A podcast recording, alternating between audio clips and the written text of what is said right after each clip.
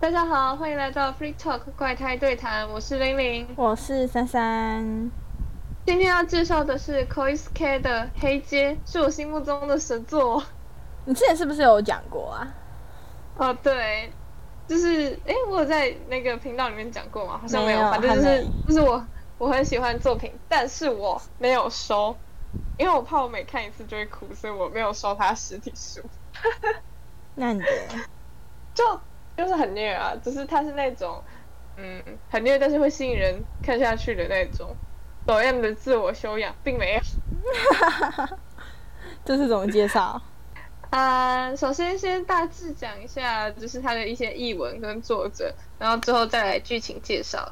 然后剧情介绍的话有分，就是介绍黄昏人种，然后以及介绍两对我很喜欢的角色吗。我本来想叫主仆，后来发现其中一对不是。世界观不讲一下吗？哦，世界观会放在黄昏人种那边介绍哦那差不多就是世界观了。就是他们那个世界观最重要的就是有黄昏人种这种人，这就是世界观。请开始你的表演。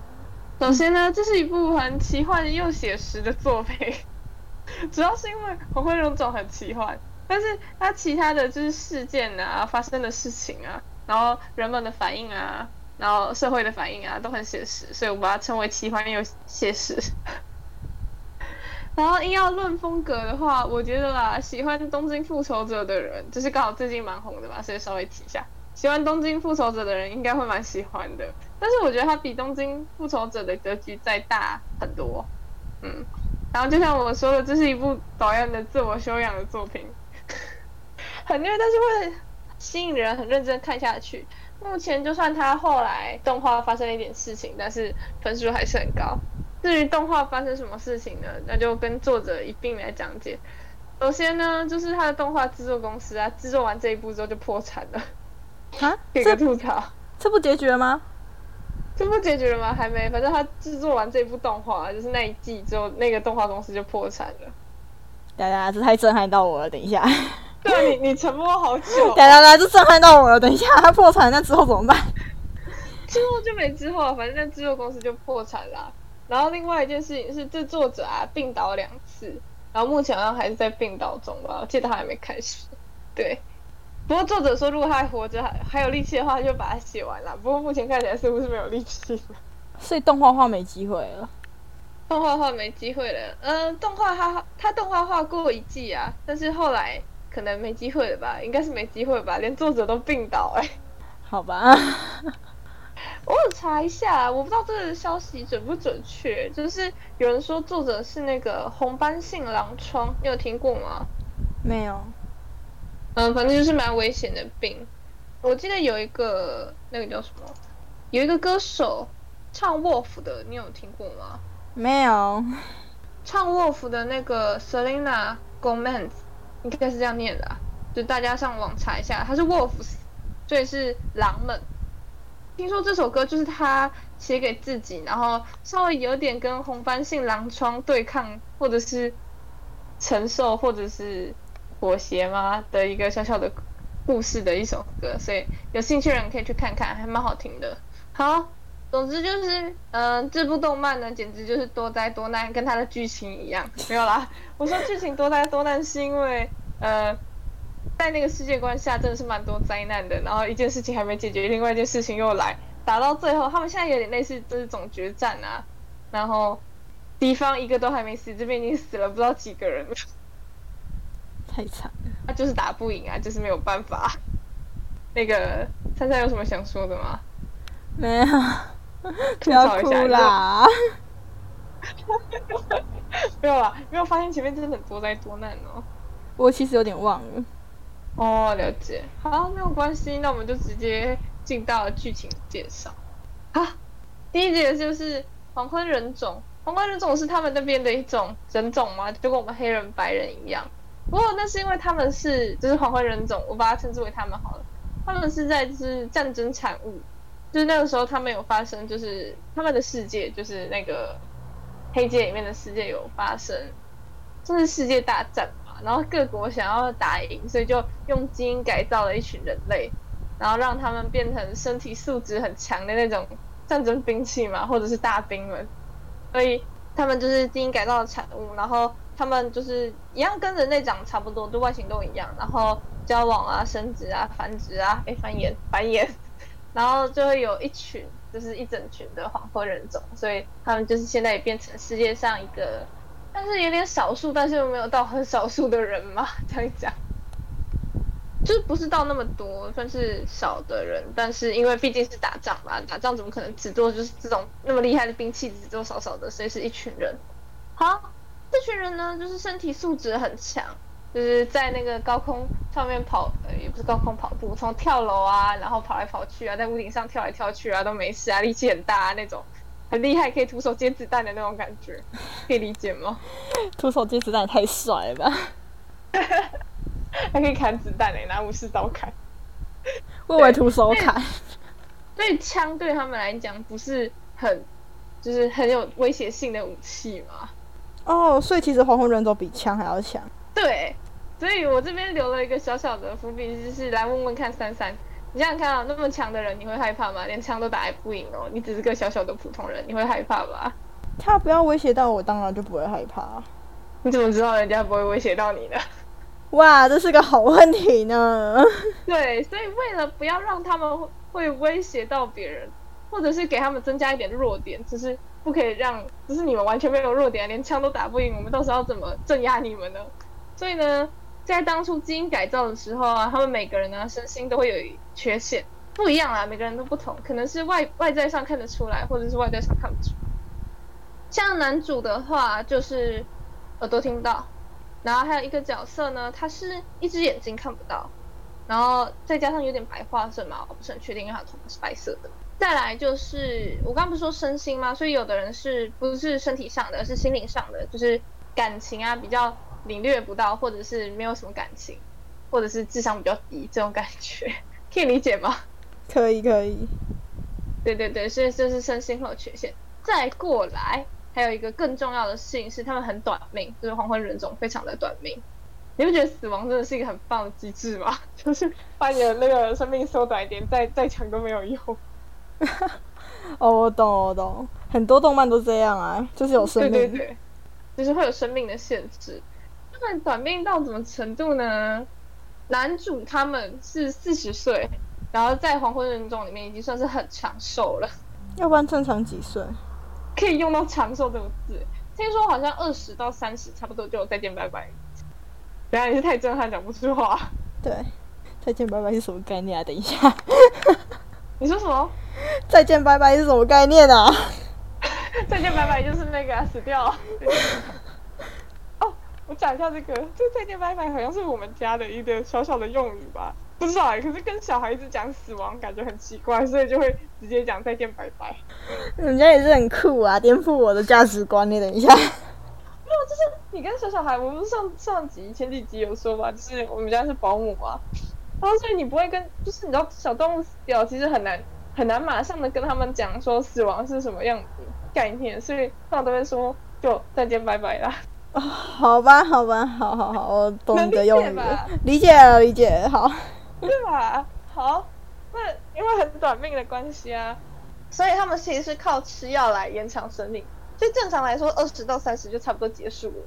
但是可以靠吃药再让你久一点，这就是为什么他们还可以就是是一整群人，而不是那么快就灭亡。就是你知道没有办法生小孩的话，不是很快就灭亡啊？就是因为他们可以靠吃药再稍稍拉长他们的那个生命限制。然后他们药有分两种，第一种呃两种都要吃，就是混着吃。第一种是高频，有点类似。人类的亢奋剂，另外一种叫矮瓶，叫镇静剂，能够理解吧？就是。嗯，就相反的东西。对对对。对对。再过来就是呃，这个吃药啊也是很讲究的。就如果你一直吃矮瓶的话，其实是会加速你的生命走到终结，就是你会慢慢不能动之类的那一类。再过来就是，如果你吃高频，就是一直吃高频的话，你的武力吗？武力值会有很大幅的进步，就是身体素质啊，会有很大幅的进步，让你打架都赢啊。但是，一旦这个药效过了，你就会完蛋，死翘翘，也不是死翘翘，就是你会很痛吗？就在他们的感觉就是会晕倒，然后痛死的那种感觉。所以药也不是不能乱吃。接下来就是来讲一下他们里面很装逼的，就是战斗等级的划分。他们是用军用项链，就是只有黄昏人种要戴是军用项链，就是他们毕竟就是大兵啊，像我说的就是战争产物，所以他们都会佩戴军用项链。军用项链有两两个牌子，就是他们掉两个牌子，一个牌子就是自己的，就是年龄啊、生日啊，然后什么名字啊，然后住哪、啊、那一类的。再过来，另外一个牌子则是写着等级，他们是有帮黄昏人种分等级的，从 D 到 S，就是 S 最高，然后再过来 A、B、C、D，然后每一个字母啊还会再分五级，然后零到五，零是最高，然后五是最低，所以普通的黄昏人都会佩戴一个叫 D 五的牌子。你可以想象一下，A 零算是蛮蛮高的啊，A 零就是我们男主的牌子。A 零可以随便放出来吗你说什么？？A 零可以随便放出来吗？哦，可以啊，就是，嗯，反正就是啊，就是走在大街上，又没有又没有人规定。不过我在想，你的随便放出来，应该是跟下面这个有关。再过来是所有的，就是他们的一个限制，就是所有的黄昏人种都必须跟一个人类定下契约，然后那个契约又称，呃，就是他是主人，然后就服侍他。然后这个契约也牵扯到就是所谓的机器人三原则，有听过吗？没有。没有是吗？好，呃，其实这边的那个原则啊的高矮，就是第一规则跟第二规则，跟你去上网查机器人三原则是不一样的，但是它只是调整顺序而已。在于这边黄昏人种的第一条规则是，黄昏人必须服从就是人类的命令，就是他的那个主人命令，所以主人叫你杀人就可以杀人喽。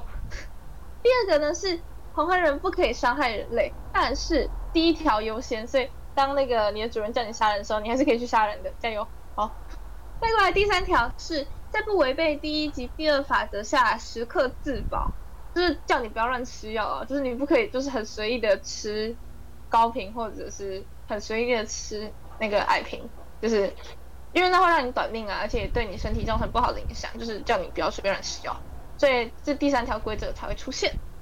那违反会怎样？违反会怎样？好，这就说到了，没有主人的黄祸人呢，会加入一个工会，而这个工会就会去裁决那些没有遵守约定的黄昏人。嗯，其实我觉得还蛮严谨的啦，就是这个黄昏人的工会啊的第一个就是，哎，第一个我本来想叫第一个，然后讲错了，就是大佬，是那个领导人，也是黄昏人，但是呢，因为他是 S 零，也就是所有的黄昏人里面最高的。所以就连人类都很敬畏他三分嘛。哦，是个女生哦，蛮意外哦。这种就是第一名的大佬居然是女生，有很意外。对，是女生哦，而且她似乎跟她的副官嘛有一点点小小的感情线。她的副官也是女生哦。我突然想到，我应该补充这一点才会比较正经。哦，所以哦，他们上位置都是女的，好强、哦。对啊，所以就是我觉得在红灰人里面，好像男生跟女生。并没有太差距很大的，就是身体素质啊，然后再加上体力那些，好像似乎没有差距很大。好，那就是我目前介绍完了，就是黄昏人种的世界观，差不多就是这个样子啦。那我们来介绍第二个，就是来介绍男主。虽然说我刚才讲男主，其实我刚刚一有所指，那个男主是黄昏人的那个男主。他们是双男主番，所以其实人类的男主叫沃里克，然后是主人，而他的黄昏人呢，就是尼古拉斯，然后我大家会统称叫尼可，因为反正莫里克也是这样叫的吧，就让我叫一下。而且一直讲尼古拉斯四个字难念。刚刚有提到尼可是 A 零，可以想象一下，就是等级蛮高的。对，我知道。但其实啊，就是他的 A 零啊，其实靠吃药的，就是他在去考试之前吃过药。嗯啊，不会检查吗？不会检查，那没查，就是没有查，因为这个吊牌啊是可以抢夺的。就是如果你靠吃药的话，你只要能够保证你后来你的 A 零不会被别人抢走，就是你 B、B 啊、C 啊、D 啊，其实可以去挑战你的上位者，然后把他的吊牌的那个数字就是等级那个牌子抢过来。所以其实考核的时候并不会在乎你有没有吃药。哦，了解了解。对，就是我稍微提到一下，那你可以理解理解，就是尼可虽然说是靠吃药才拿到 A 零的，但是实际上他的实力也没有到那么逊，只是他为了他要拿到 A 零，就是等级要高一点，才不会让别人就是很随便的，怎么说呢，就是很随便的欺负他的主人，因为他们两个是还蛮悲剧的一个角色，所以他们靠自己生活，这等下会讲到为什么会是这个样子。好，先来给两位主角 hashtag 一下。呃，沃里克的话就是过目不忘，就是他有那个能力，嗯，记忆力很好。好像现实中也有人做得到吧？只是嗯，我办不到呢。啊，你办不到吗？我以为你可以耶。我没有到他那么厉害，就是记得记得看过什么样的人，然后街上遇到的什么颜色的头发，然后眼睛长什么样子，那个我办不到。但是简单的就是一些，我大概比平平常人记忆力好一点点啦，但是没有到他那么厉害，那个还是太挂逼了。再过来就是他枪法很好，然后做过牛郎卖身的那一种。哇哦！等下等下，我刚已经震撼第三次了，等一下。你今天已经震惊第三次了，有那么震惊吗？还好吧，都已经叫黑街了哎，黑街不就是要做那些奇奇怪怪的事情，所以才叫黑街吗？不不不，这太颠覆我的价值观。明明就不是很纯爱的人，为什么一直在当纯爱战士？不是，你知道吗？我虽然不是什么很纯爱的人，可是会有一定的价值观，就觉得嗯，大部分人应该会这样做。哦，不过但是因为他要挣钱啊，他那个时候就。只有他沃里克跟尼克就他们两个没有父母哎，就是必须要赚很快的钱啊，可以理解啦，就是没关系啦，卖身这种事情。好，那换尼克的那个 hashtag，那他是拿武士刀战斗的，然后他是亚洲人，就是他们那边世界观其实应该在欧美的，不过尼克是亚洲人，不过我觉得他还长蛮高的啦，可是会是混血人吧，就是他是亚洲跟欧美混，所以还是长得蛮高，虽然说外表看起来有点亚洲的影子。然后第二就是我刚刚说的，他耳朵听不到，就这样，就这样。好，接下来就开始他们的儿时故事了。首先呢，就是沃里克是少爷，他是一个庄园里面的少爷。不过因为他是他爸爸与妓女的私生子，所以非常不受重视，然后一直被家暴。然后至于他们家有钱到什么地步呢？那是一个很夸张大的庄园，就是大到你要在里面跑马车，你才有办法在里面。你动，没办法用走路的，你会死掉。可是你又震惊了吗？你为什么一直不讲话？不是，为什么他的剧情那么狗血？等一下，其实我觉得还好，就是那个那个时代，反正就差不多，就是这个这个大小的庄园，我觉得应该算是还 OK 啦。而且它都已经叫黑街了，所以当然是一个很混乱夸张的时代啊。哦，好吧，好，我要先适应它是黑街，好，可以。都已经叫黑街了，就是有点混乱夸张。我前面都已经讲奇幻写实，就把它归在奇幻那一部分吧。好好好，给过给过。好，然后你可能是跟随佣兵团，就是但那时候大部分的黄昏人都会进入佣兵，就是分成各个佣兵团，跟着佣兵团到沃里克的庄园当护卫，就是一整个佣兵团护卫一整个庄园。然后尼可成了沃里克的随行护卫。两人出狱超级可爱，就是我不是说妮可看不到吗？所以，呃，他们第一次见面的时候，妮可走在前面，毕竟是护卫嘛，所以他走在他前面。然后沃里克那个时候就被家暴，然后再加上一直很不受庄园里面的人重视，毕竟是私生子啊，然后大家都不怎么理他。对沃里克在后面跟尼克讲话，就是没有拍他，也没有说什么，反正就叫他的名字，然后就一直跟他讲话。然后尼克都没有理他，然后沃里克就超级生气，然后就去。真打他吗？反正就是稍微的拍，用力的拍一下他的肩膀，然后或者是拉住他，然后就很生气的说：“怎么连你都在瞧不起我吗？”结果尼克就回答他说：“你在跟我讲话吗？”就是一脸很疑惑的那种表情，然后讲的很断断续续。毕竟就是他听不到，所以讲话的声音也很不一样。就是大家可以去听动画里面配音，我觉得配音的真的蛮棒的，就是有那种呃失聪的人会讲话的样子。这样讲好像有点政治不正确，反正大家可以去听听看。总之，你不觉得出狱超可爱吗？可是我可以理解，就是被拉，然后结果那个人很你自己单方面很生气，结果对方一脸无辜，什么你在跟我讲话吗？我就觉得啊，超可爱的。哦，所以是因为这件事情关系才变好？没有，他们花了很，他们有很多事情，然后慢慢关系可能变好。哦，好吧，这只是一小部分。对，就是他们有各种事情，就是小时候就在一起了。然后，呃，妮可其实我刚刚讲到他是混血，是因为他也是，就是他爸爸是那个佣兵团的团长嘛，然后跟那个妓女生下来的小孩。不过因为他有继承，就是黄昏人的这个血血统，就是因为他妈妈是黄昏人嘛，但他有继承黄昏人的血统，所以在就是战力上面是一个很可观的战力。他爸就决定要把他带到黑街去卖掉。哦，所以刚好被买下来。啊，没有，他去卖掉，还没被买下来，后来会被沃里克买下来，但是现在还没，现在还没哦，现在还没。然后他们就一直被两个都被家暴啊，两个被家暴的人坐在一张桌子上面，就是桌子的两旁。然后沃里克就在读书啊，然后尼克就看着他，然后两个人都被家暴嘛，所以身上都是伤痕。然后尼克就问沃里克怎么了，然后沃里克就回答他说跌倒了，然后尼克也说自己跌倒了。啊，不是啊，你们两个被家暴啊，就超可爱的。不想让对方担心啊，好有趣哦。对对对，就是那种很要强的感觉，然后就觉得啊，好可爱。好，那再过来就是第一件事情，第二件事情呢，就是后来呢，他们外外面那个时候黄昏人在抗议，就是觉得这是为什么自己受到了就是这么不公平的待遇，所以外面在抗议。然后那个时候就有匪徒们就闯进来，那些抗议的暴民啊，就闯进了那个庄园，就是结果他那个沃里克的爸爸就知道大家去避难，但是呢，他没有叫沃里克去避难，就是把一个人留在上面，他们就躲进防空洞了。尼克就为了守护沃里克啊，就从窗户上面跳下去。其实他只是看到了那个匪徒，所以他就跳下去，然后就把那个匪徒给斩杀了。但是呢，就是我讲了好多但是，所以我觉得这部作品真的蛮多转接的。但是呢，你知道尼克后来怎么了吗？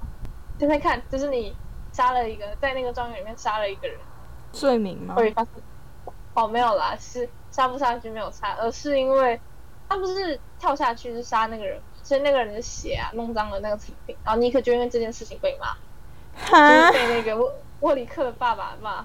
我就觉得哇塞，觉得这些人真的是真的是不把黄昏人种当人啊，真的是气死我了，气死我了。然后这件事会特别被我提出来，是因为第一，你可以看得出来，就是沃里克是真的很不受重视，就是你看去避难都没有叫他，然后再过来是他们真的很不把人当人看，就是居然因为血不小心弄脏草坪而被骂，真的是啊气到不行。珊珊有什么感觉吗？我觉得好过分哦，人家好歹也是没有到实质帮，也算间接帮到啊。我有点气到不行。哦，好吧，来讲点开心的。第三件事情是，就是尼克一开始不识字啊，然后也不会讲话，然后是沃里克慢慢教他，然后就是给他手语书，然后教他怎么就是比手语，然后以及教他写字，然后就觉得你不觉得两个小孩互相教就很可爱吗？毕竟我们我们的沃里克是天才啊，功不忘那一本手语书，他翻了一下之后就全部记起来，然后就把它送给了那个尼克，我觉得超可爱的。大佬哎，原来是这样用的吗？好，最后呢，呃，也没有到最后啊，是第四件事情。第四件事情啊，是后来战争就开打了。我不是说那个抗议吗？但是我把它称之为战争，是因为我觉得它还蛮令人难过的。抗议的是黄昏人，但是你知道去平乱的人是人类还是黄昏人呢？看一看。人类没有去平乱的是黄昏人，就是人类叫另外一批黄昏人去把那一批抗议的黄昏人给杀掉。那不就自己人的啊、不是很崩溃吗？就是毕竟那些人就是为了要遵守遵守命令啊，就是继续维持那个三原则，然后把其他的黄昏人给杀掉，真是令人头大。然后因为战争开打的缘故啊，所以沃里克家的佣兵团啊，也就被人类的政府征召去平乱。对，尼克就跟着佣兵团一起走了。后来啊，沃里克就在那个门口在等那个佣兵团回来啊，就看到担架一个个抬过来，然后他没有看到尼克，然后他就以为尼克就再见拜拜了。结果尼克只是为了，就是他在打仗打仗的时候啊，那本手语书不小心掉出去，他去捡书的时候不小心被流弹炸到，但是他没事。他就抱着那本被炸得破破烂烂的手语书，跟沃里克道歉说不小心把它弄脏，然后弄坏了。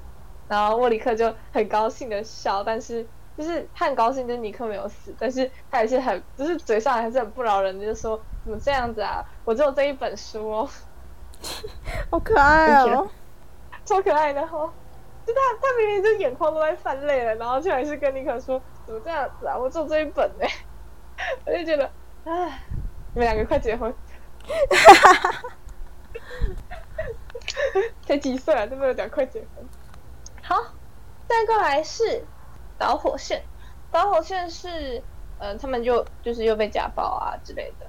哦，我要不要稍微提一下，就是尼克被买买买买买买一下，尼克被买买起来的故事，这样讲好奇怪。好，你说你说，就是嗯，尼克后来晕倒了，因为他爸没有给他吃药，因为药很贵，就是那个高频的都很贵，因为他爸没有给他吃药。然后沃里克就叫他们加医帮尼克看看。加一告诉沃里克说，就是尼克是黄昏人种。不过那个时候大家对黄昏人种还很妖魔化，就是他们是坏蛋啊，然后是不好的，啊，会吃掉别人啊之类，反正就是妖魔化。但是沃里克一开始也很震惊，可是后来啊，他就想到就是这些年的相处啊，然后他就相信就是尼克不是那样子的，所以他就跟尼克他爸说，他要把沃里克，呃，不是沃里克就跟尼克他爸说，他把尼克买下来。后来就是。啊，对啊，毕竟是有一个夸张大庄园的小少爷，就就用他的钱把尼可买下来。他还拿着药，很开心的去找尼可说：“就是你以后不用再就是被欺负了，然后我现在是你的主人了，我现在有药啦，就是你可以就是开心一点。”但是尼可却表情很复杂的看着他，就是因为他才刚刚被爸爸抛弃。虽然说那爸爸超渣，但是还是被抛弃的。然后那个时候是下雨天，然后尼克表现复杂。我在想，他可能也不知道自己的价值吧，就是很令人复杂跟心酸的一件事情。不过这个地方在动画的时候表现的很好，是大家可以去感受一下，就是尼克那种有点飘零的氛围嘛。好，那珊珊，你有没有什么想讲的？刚帮我把那句话剪掉。没有。这 干嘛？太震惊了，又讲不出话。没有，真有趣。我想要弃猫效应，所以他后来会那么忠诚，是因为这个关系吧？我觉得是哦。对啊，怎么想都是弃猫效应啊！弃猫，弃猫，把尼克比喻成猫，好可爱哦！哈哈哈。好，接下来就是导火线。导火线呢，就是再一次被家暴的时候，是沃里克被家暴，然后他爸拿那个烟烫他的眼睛，然后在此之前呢，就是。就是他他眼睛是，就是直接出现在漫画的一幕。那但是其实在此之前，就是沃里克跟尼克有一段对话，算是对话嘛？但因为尼克是匕首语，所以我不知道这算不算对话。是尼克那个时候刚学到，就是刚学会手语，然后沃里克就跟他抱怨的时候，就是他做了一些事情，好像抽烟吧，然后就被他爸发现，然后就被暴打一顿。然后尼克就问用手语比，然后问沃里克说要杀掉吗？然后沃里克那时候的就是对白嘛，自白啊，就是写说他第一次看到尼克比手语，居然是比这个字，就是要杀嘛，不觉得很震惊吗？好像忠犬哦，对，用猫比喻太那个，忠 犬，忠犬是挺好，不管是猫还是狗狗都很可爱，适合尼克，OK 的。好，结果啊，尼克就看到他爸准备要烫。瞎沃里克的眼睛，应该说他已经烫下去了，然后尼克就整个炸了，然后就把他们全家都杀掉了。后来啊，因为杀掉，其实那个时候买下来啊，虽然说是沃里克买，但实际上他的主还是就是沃里克他爸，所以他其实是算是事主嘛，就是把主人杀掉，所以他本来是想要自杀，但是沃里克说你要留下来，就是赎罪，就是你杀了全部的人。虽然说我觉得他只想给那个。尼克按一个罪名，叫他留下来给他，然后他就是要他留下来。然后他说，就是我爸死了，所以按照就是继承顺位，就是黄人其实是可以继承的，就是他就跟东西没什么两样，有过有过恶心的制度。然后他就按照继承来说，我现在是你的主人了，就是我要你活下来。哦哦哦，好虐哦！等一下，好，然后再稍微扯回去刚刚那个，他才很震惊的，就是那个牛郎卖身的地方。对他们后来就因为他是杀人犯嘛，就是在那个庄园，就是被传出去，就是警察办案。所以沃里克就带着尼克逃到了那个黑街，在黑街就是只有他们两个小孩子，就必须想办法挣钱。然后黄昏人其实很难很难赚到钱嘛，就是毕竟你有主人，所以基本上不会给你钱，而且你就是东西，就是物品，就是奴隶，所以是不会赚不到钱的。所以其实是沃里克在赚钱，所以沃里克才选了那种就是卖身那种赚快的方式。而且这边讲补充一个很虐的，就是那时候他们刚在黑街，就是黑街生活，然后沃里克好不容易赚到钱了，就跟那个尼克说，因为他他去工作不能带着尼克嘛，所以他就把尼克放在一个，就是安置在一个小箱子里嘛，就跟尼克说我们可以去吃饭了。而且他说，你知道有的餐厅是不会让黄昏人种进去的，就跟以前黑人差的时候差不多，就是不会让黄昏人进去。他说他找到一间餐厅可以让黄昏人进去，那尼克我们走吧，我们去吃饭。就他，就是那个光不是慢慢这样打上来嘛，然后光光洒下来的时候，他才发现就是尼克被其他的人打。只是明明他是 A 零，就是有还手能力，但是因为就是对方是人类，所以他其实不能反击，因为那个时候主人不在身边，他也主人也没有说可以反击，所以他就默默的就是被打了。哦好可怜你是莫里克，哦，你做什作何感想？我整个暴怒，好可怜哦。好可怜的哦。啊啊，就是差不多就是这边，有没有觉得这一对真的超可爱，又可爱又甜？又甜又女。对，好，那么就是最后一对了，是另外一对，就是跟上面那一对，就是故事基本上就没有相间了。啊，这过来是德里寇跟羊，羊的话就是只有只有一个字的一对，就是羊。德里寇是黄昏人，但是他的等级很低，他只有低零而已，真的超低的。看一下那个尼古拉斯是 A 零，然后德里克是 D 零。相反，不觉得不觉得很低吗？然后他跟就是德里克跟杨啊是同一间孤儿院的小伙伴，然后他其实德里克还有个妹妹，他妹妹就是我刚刚说的，就是那种，就是我觉得就是就是不是身体上面有障碍，而是心理上有障碍那种感觉，就是没有什么反应啊的那种。虽然说感觉听得懂人话，但是有点自闭自闭的那种感觉，应该是这样讲啊。因为实际上并没有很明确的写出，就是德里克的妹妹到底是什么样的，就是那称之为是代价，就是换取就是身体那么强力，但是身心会有缺点，他们称之为代价，并没有写到就是德里寇妹妹是什么代价。但是德里寇的代价是他一只眼睛看不到，然后有点白化症的感觉，没错。哦，然后他们就是这三个是医院呃不是医院孤儿院里面的小伙伴，然后他妹妹因为一件就是火烧孤儿院的事情，所以他妹妹在那那一场事件中不见了。对，是就是不见，而不是就是死掉是不见。对，你不觉得用不见就是表示他可能没死这件事情吗？哦，懂。对对对，所以德里寇跟杨其实一直在偷偷的找他们，就是他们的妹妹，应该说德里寇的妹妹。只不过杨也会帮忙找，因为毕竟两个是很很要好的朋友。后来他们两个啊都效忠同一个 boss，然后 boss 在前期非常好的一个人，这个好到是我觉得这个世界里面三观最正常的人，就是这才是正常人啊的那种感觉。就是为什么呃 boss 还愿意雇佣一个就是只有低龄的人当他的左右手，就是他跟杨就成为 boss 的左右手。就是我觉得这个 boss 在整个世界观以前都还算是非常正常，但其实啊，这 boss 才是本作目前藏最深的反派，好不好？哦，你就这样子剧透哦？呃，嗯，要不然我要先讲剧透预警啊？我前面都这么剧透了，应该没有差吧？没关系，没差没差。反正他就是目前藏最深的反派，他就是把德里克的妹妹带走，然后还把她变成杀手，然后还侵犯她，简直是大人渣！你刚才把他讲的那么好，对啊，那我们后来知道之后，我整个气到不行，真的是演技派的 boss 哎、他真的演的超好的说，就是完全没有想到是一个这么人渣的人，气死我了，气死我了！而且他也跟德里寇就说什么，呃，我晚上跟你妹妹做那档事啊，然后看着他的脸啊，就是他妹妹就是没有什么反应，就是感觉表情机坏掉了。那种感觉，然后早上还看到你啊，你知道这个感觉真的是蛮神奇的吗？我觉得这个人真的是大人渣？有我懂我懂。对，他说你们两个长得一样的脸，就是德里寇跟他妹妹长得蛮像的。然后他就说他，对，就是他晚上对他妹做那种事情，然后白天还可以就是这样子跟德里寇很要好，我真的是，啊，好想扁他。顺带一提，那个很人渣的 boss 啊，就是德里寇的那个主人，就是实际上的主人。哦然后你有哦没有？对对对，就是像那个尼克跟沃里克的那种，就是主主仆关系。然后你有没有想过，为什么就是黄昏人啊那么中性？就是说实在话，就是你要反抗应该也是可以的，对不对？因为要吗？不是，答案是因为一开始我讲过，就是黄昏人他们是基因基因改造的关系，所以他们的基因里面就跟狗狗一样，是有复复写那个很忠诚的那个基因。哦，了解。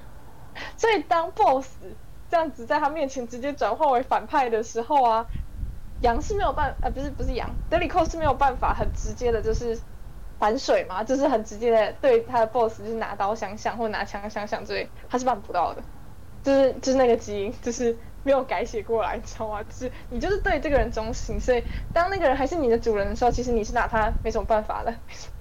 哦，我懂我懂。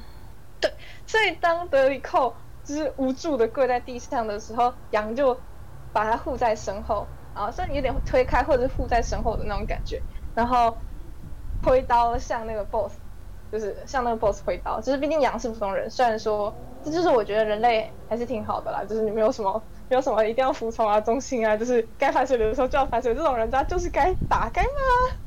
对，羊就代为复仇，就是对着那个 boss 挥刀，但是猜看这个时候发生什么事情呢？德里寇出来护着哈族了。对，但是我觉得更狠的是，因为就是它是紧急反应，就是当一个人对着你的主人开刀，呃，开刀开刀就是挥刀的时候，德里寇就朝着羊开了五枪，嘣嘣嘣嘣。我的天！就是他是就是他也不能怪，就是不能怪德里克，毕竟就是你的基因序号就是这样写的。然后你从活了那么久，就从他们小时候，他们小时候就跟着那个 boss 哦，然后一直到长大，你都一直他一直都是你的主人哦。然后当你的主人突然就是遇到敌人的时候，就是这是你的很直觉的反应。对，完全不能怪德里克，就是至少所有的黄昏人看到这件事情的时候，都表示非常能够理解。就是这就是这就是没办法。然后重点是 boss 还开嘲讽说什么？他你不过就是一只狗啊！就是你看看你的朋友为了你复仇，然后你居然还朝他开枪，然后反正就是一一顿嘲讽德里寇，害 我真的好像把 boss 的头给扭下来，太过分了吧！你想 颠覆三观，你颠覆三观吗？其实其实还行啊，就是嗯，但是该值得庆幸的是，就是他们两个去找 boss 这件事情啊，很快就被发现了，所以羊算是急救得当嘛。然后那个时候，沃里克跟尼古拉斯一起去帮那个羊，还有那个德里克，就是去救他们，就是找医生去救他们。他们的有认识的医生。然后沃里克还很，就是有点像担心啊的问那个德里克说，就是你，就流了好多血，就是他身上不是都是血嘛，就是你流了好多血，你是不是有受伤？然后要不要治疗一下？然后德里克就有点愣愣的回答他说，这些血都不是我的。哦，就是那是。他朝羊开五枪的时候，羊溅到他身上的血，感觉怎么样？好虐。然后这么一弄啊，就变成德里克自闭了。就是虽然说羊有被救回来，但是就是昏迷，也不知道会不会醒。然后就换德里克自闭了，他就一个人就坐在天台，然后把他的头埋进膝盖里面，然后就这个就自闭的，就是坐在那里。然后反正后来就有人过来找他，然后就跟那个。德里克说：“振作起来，然后干脆的复仇，干脆的道歉。羊一定会原谅你的，你们的友情没有那么脆弱吧？”我就觉得哇，好棒，甜甜的。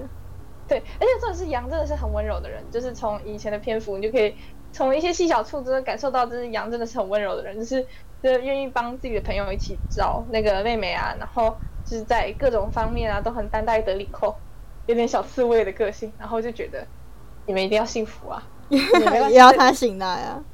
对啊，就是我相我相信他会醒啊。羊羊那么坚强的人一定会醒的，就是就是我一点点小小的惦念，就是要醒啊！但是到目前都还没有醒。然后德里克听到这件事情之后，就算也不算振作起来吧，就是换他不见了，换他不见了。有没有人知道他去干嘛了？反正就是换他不见了，在哪？OK，故事就差不多到这边了。要不要为这对 CP 吗？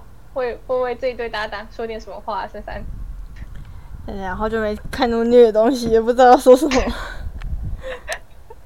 你懂我为什么没有买实体书了吧？我觉得这种剧情我看个两三遍我会死掉，不行。不要自虐。哎呀，刻画的真的很好哎，就是那种氛围啊，就是大家可以去看动画，动画真的改编的蛮不错的。然后漫画的氛围也很好啊，画风也漂亮，真的是很棒的一部作品，这是我心目中的神作。好，既然我们两个都被虐的没话说，那就结束吧。行，今天的 free talk 就到这里啦。喜欢的话帮我点个赞或留个言，下次再见啦，拜拜，拜拜。